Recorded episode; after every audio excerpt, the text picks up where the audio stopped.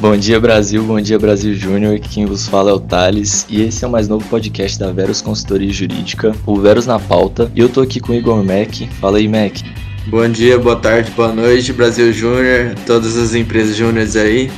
Eu sou o Igor Mac, sou consultor da presidência aqui da empresa Júnior Veros e a gente vai dar início a um novo podcast que a gente está criando. Hoje a gente vai conversar com a Sabrina, também já foi presidenta da, da Verus Júnior. Hoje em dia ela mexe com marketing digital, etc. E hoje a gente vai trocar uma ideia com ela. Se apresenta aí, Sabrina. Oi, gente, tudo bom? Eu estou aqui participando do primeiro episódio do podcast da Verus, o Verus na Pauta. Eu sou a Sabrina, sou pós-junior da Verus, fui coordenadora de comercial e também presidente executiva. Hoje vim trocar uma ideia sobre marketing de conteúdo e principalmente marketing jurídico. Ótimo, ótimo, vamos que bora. Sabrina, a gente sabe que você saiu da Verus para poder trabalhar num ramo que você se identifica, que você gosta muito, que é o marketing jurídico. Só que a gente sabe que é um ramo que ainda não é muito difundido, as pessoas não conhecem muito ele. E eu queria saber quando foi que você conheceu, quando foi que você foi apresentada e se interessou por esse ramo. É boa pergunta. Isso aí começou no ano passado, né, 2020, mais ou menos a metade do ano. A pandemia ela trouxe isso em todas as áreas, né? Em todas as profissões, esse avanço digital. E eu estava, na verdade, procurando uma forma de encontrar um estágio. E eu acabei cobrindo um perfil no Instagram de um professor chamado Afonso Fatim, que também é advogado, e ele criou um projeto chamado Meu Estágio na Advocacia.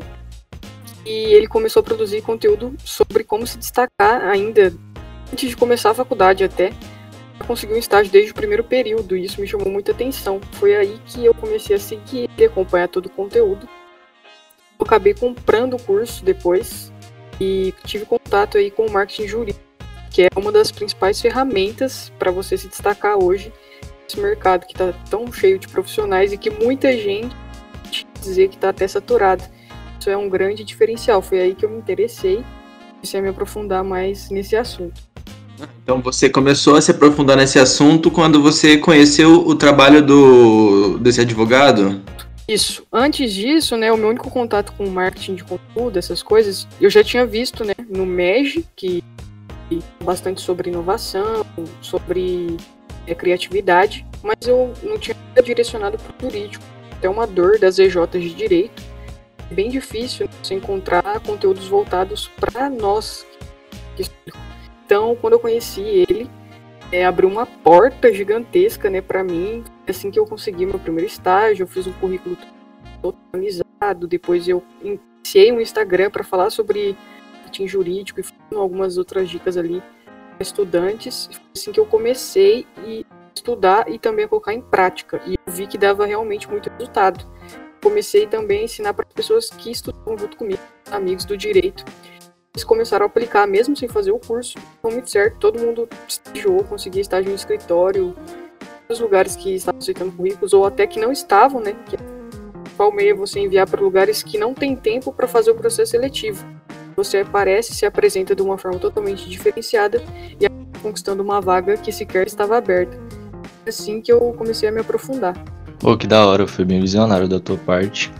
Mas assim, é, hoje você já tem um certo nível de experiência, obviamente você não está 30 anos atuando na área, né? Você ainda está basicamente no início. Só que hoje, com a experiência que você tem, caso você pudesse olhar para trás e ver quais os erros que você cometeu, o que você poderia fazer diferente, o que você apontaria para a gente como um erro, como um equívoco? É um dos principais erros que eu percebi, né? E as pessoas cometem quando vão vender um serviço ou algum produto sentido aí do marketing e da produção de conteúdo no Instagram ou em outras redes sociais, é que as pessoas falam muito sobre o produto e sobre o serviço. Você vai perguntar para mim, ué, mas não é assim que se vende? E não é assim que se vende. As pessoas elas não compram quando você fica oferecendo para elas. Tanto é que quando você passa na rua e alguém tá te pegando panfleto, você não quer pegar. Você já tem uma objeção para comprar alguma coisa, porque na realidade, todas as vezes que você compra, você não estava planejando comprar, grande parte delas.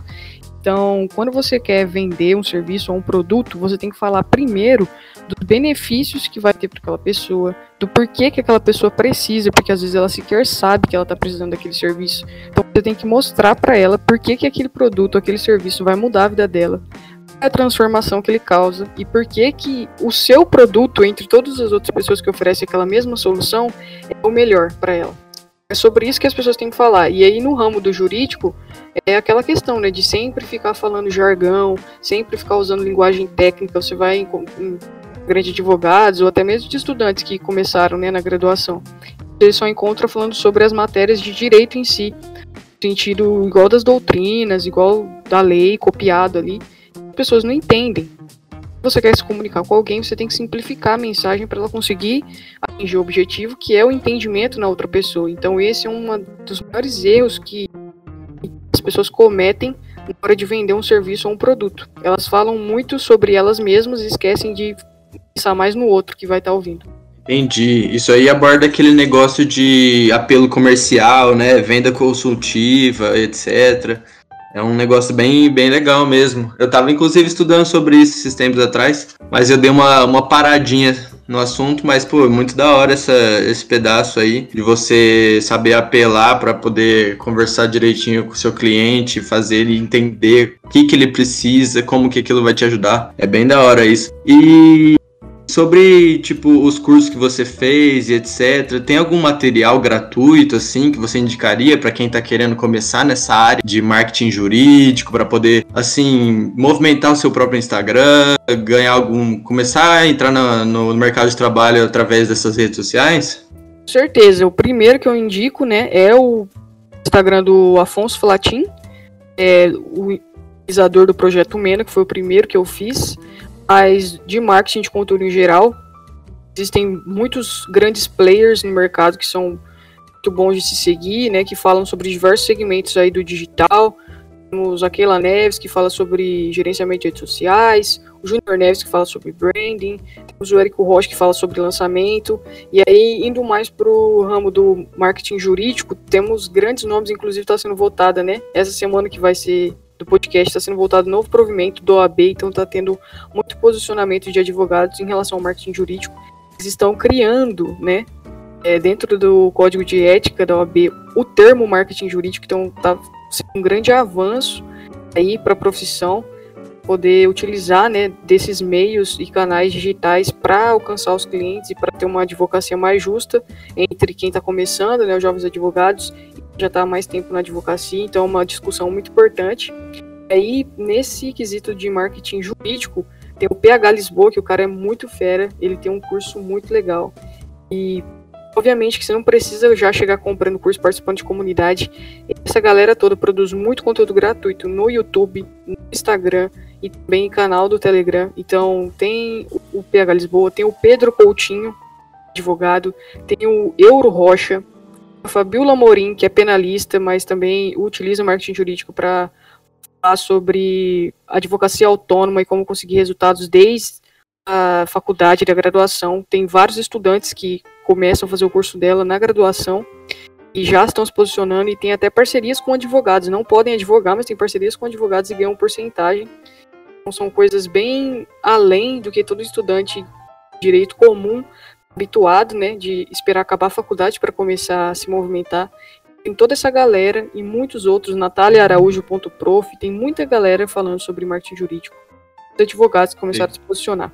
Dá para ver que é um mercado mesmo, né? Não é algo que, que, é, que, se limita apenas a uma movimentaçãozinha numa rede social, né? É um negócio, é um negócio realmente que, que é um mercado, né? Muito, muito show é. esse pedaço aí. É nem o futuro, já é o agora, né? Aquilo que estava programado para acontecer em 2030 no mundo digital já está acontecendo agora em 2021. A gente adiantou 10 anos de comportamento humano e de vendas e etc. O e-commerce explodiu agora na pandemia e é uma coisa que é avassaladora. Ela está tomando conta de todas as profissões. Alguns poucos anos, pessoas que não estiverem no digital não vão ser vistas, elas não vão ser compradas porque simplesmente elas não vão existir. Uma conta no, nas redes sociais é como se fosse o seu IG. É. É bem interessante que o marketing digital é um ramo que se auto-preenche, né? Porque se você produz conteúdo digital, você está produzindo conteúdo para que outras pessoas possam ver e tomar como, como referência, né? Eu acho isso bem interessante, não é muito como outras áreas que você, na maioria das vezes, precisa pagar para obter conhecimento. Mas voltando um pouco sobre o assunto que a gente falou anteriormente, Você falou que a gente tem que democratizar um pouco mais o, a informação, a gente tem que simplificar para o público em geral entender. O público em geral ele se interessa por conteúdo jurídico? Interessa. Grande parte das pessoas querem entender, né? Principalmente agora que a gente tem, tá numa era de muita discussão política, então corre aí muito direito constitucional, que é uma coisa que poucas pessoas têm acesso, praticamente é só quem faz a faculdade de direito ou presta algum concurso público que tem essa disciplina grade ali do edital. Então, é uma dor que todo mundo sente. Uma defasagem que a gente não aprendeu os direitos básicos que a gente tem na escola. Então, é uma coisa que as pessoas querem aprender, só que quando vai com uma linguagem errada, não chega, não cumpre o objetivo. Então, as pessoas elas têm interesse em saber conteúdo jurídico, mas a, nós que somos né, os detentores dessa informação, e está numa era também de, de muitas informações, a gente tem que passar isso da, da forma mais clara possível, conseguir alcançar essas pessoas. Que uma informação chega no lugar certo, ela transforma uma vida, e principalmente quando se trata de direitos, né? Ainda por cima nessa era que tá todo mundo, que nem você falou, de muito debate político, etc. Se isso tá certo, se isso tá errado. É, muita gente um passando o outro para trás, a gente não sabe se a gente pode recorrer aos nossos direitos, se a gente não pode. E é muito, muito útil, além de ser um mercado, ele é muito útil para a galera, né? Então por isso que eu acho que também é um mercado que, que, que o público se interessa bastante, né? E deixa eu te perguntar sobre rede social em si. É, a gente tem aquela falsa ideia ou não de que ter seguidores significa ter engajamento. Isso é verdade? Bom, isso daí é o maior mito que já contaram na história da humanidade e das redes sociais para você. Que tem várias pessoas né, que compram seguidores, colocam lá, compram contas prontas de outras pessoas, né? E começam a utilizar. Então, seguidores não basta de um número existe lá no Instagram e na verdade é uma métrica da vaidade, né, que as pessoas costumam dizer que estão no marketing digital, que existe uma diferença primeiramente gritante entre seguidores e audiência. É a audiência que vai te levar ao engajamento. Seguidores são somente as pessoas que te seguem. Audiência são as pessoas que interagem com o seu conteúdo, que te acompanham, estão ali na sua jornada de desenvolvimento junto com você então, são pessoas que te veem frequentemente, que estão de alguma forma é, presentes no digital junto com você. Então, os seguidores, muitas das vezes, eles vão estar tá lá, né, te seguindo, vai estar tá lá contando como seu seguidor, mas ele sequer vai chegar a ver o seu conteúdo. Instagram, por exemplo, ele entrega assim, na melhor entrega que ele pode te fornecer, ele entrega para 10% das pessoas que te seguem. Perguntar, nossa, mas por que isso acontece? Então, uma pessoa que tem, sei lá, um milhão de seguidores, ela não alcança nem metade desse número. Só se ela for muito bem engajada, se ela tiver estratégias muito fortes para conseguir alcançar um número grande de pessoas, mas geralmente ela não vai conseguir, ela vai ter esse número e não vai chegar em todo mundo dela. Porque cada pessoa no Instagram segue em média mais de mil pessoas, mais de mil contas. E você não dá conta de stories de mil pessoas por dia. Ver conteúdo no feed de mil pessoas. Então não vai chegar para você. E o Instagram entrega ali somente. É, você tá muito bem, entrega 10% 10% das pessoas que te seguem. Então não tem a ver, engajamento é muito mais do que os seguidores, inclusive tem a ver com curtidas, com salvamentos, com compartilhamentos, com seguidores não significa nada. Qualquer um aí, pode ter. E aí para isso você precisa criar algum tipo de conteúdo. Como que é? Você pode dar uma uma dicasinha aí de como ter um pouquinho mais de engajamento? Com certeza. Hoje mesmo eu fiz um post falando sobre o ciclo né, do Instagram engajado é duas coisas principais. Três coisas, vou falar três coisas, né? Começo, meio e final. Consistência, você tá ali sempre, você não posta uma vez na sua vida e nunca mais volta para interagir com ninguém. Autoralidade, que é você produzir o conteúdo próprio, você não copiar de outras contas, você não só pegando frases dos outros e postando no nas contas de Instagram, de Facebook, é você despertar aquilo que tem dentro de você. Você é uma fonte de tudo. Muitas pessoas podem aprender com uma experiência que você passou na sua vida. Você acha que não é nada, mas que vai significar é muita gente. Então você é sua maior fonte de conteúdo. Então ser autoral é uma das coisas que mais gera engajamento conexão com as pessoas, porque elas querem ver verdade nas redes sociais. E a terceira coisa é o relacionamento, porque quando você posta algo que faz sentido para as outras pessoas, para sua audiência e para outros que possam ver, né, novos chegarem às suas contas, você vai conectar com aquela pessoa automaticamente, ela vai se identificar com aquilo que você está falando, com a mensagem que você está transmitindo. Pode ser que ela comente, pode ser que ela vá lá no seu direct te mande uma mensagem. Eles vão começar a enxergar a partir daí autoridade no assunto que você está falando começar a tirar dúvidas, vão começar a te procurar, porque você vai demonstrar que você realmente vive o que você está falando, que aquele conteúdo ele sai de dentro de você, então que você se transformou a partir daquilo que você está falando e que aquele conteúdo que você está reproduzindo ali, ele vai modificar sim a vida de outras pessoas, porque você está vivendo essa transformação. Então é nisso que consiste engajamento, não é só número, não é só métrica.